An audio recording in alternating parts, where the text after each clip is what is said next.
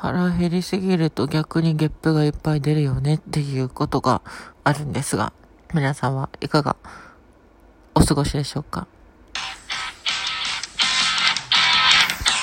はい。スザーダ美咲と秘密と花園でございます。今日はちょっと、荻窪のお店でバイトしてたんですけど、それの帰りでございます。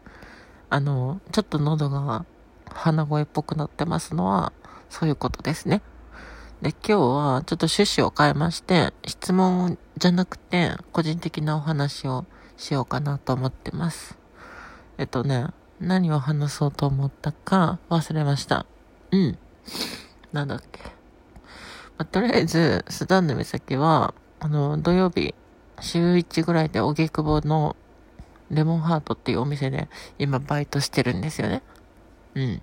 でも、週1、たまに週0みたいな感じで、まあ、メインは YouTube とかなんで、YouTube とか、まあ、他の仕事もしてるんですけど、まあ、なんで働いてるかっていうと、ちょっと私結構人脈を大事にする人なので、給料とか収入とかじゃなくて、人脈を作ろうかなと思って、まあ、その、結構今ね、リアルの店舗で仕事してないんですよ。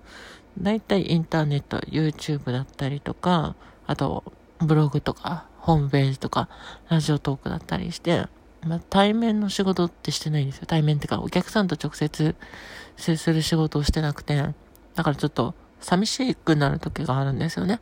結構私はカマチョなので、誰かこう、構ってくれる人がいないと、ちょっと寂しいなって思って、友達に夜中なのに電話かけて寂しいよみたいなことを言ったりするんですけど、うん。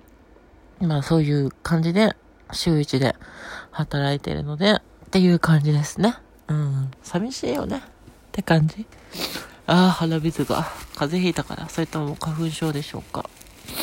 というわけなので、皆様も、あの、寒くなってきてますので、風邪には気をつけて、花粉症にも気も気をつけて、うん、って感じかな。今日はこのまま寝ようと思いますので、以上で終わります。えー、この番組では皆様のご意見、ご感想、質問、いっぱいいただいております。スザンヌ美咲、男から女に変わったトランスジェンダーというちょっと特殊な生き方をしておりますので、そんな美咲に質問したいなっていう人は、ぜひお気軽にお便り、差し入れ、送っていただければと思います。あの、あとね、フォローもね、よろしくお願いいたします。今日は以上です。終わり。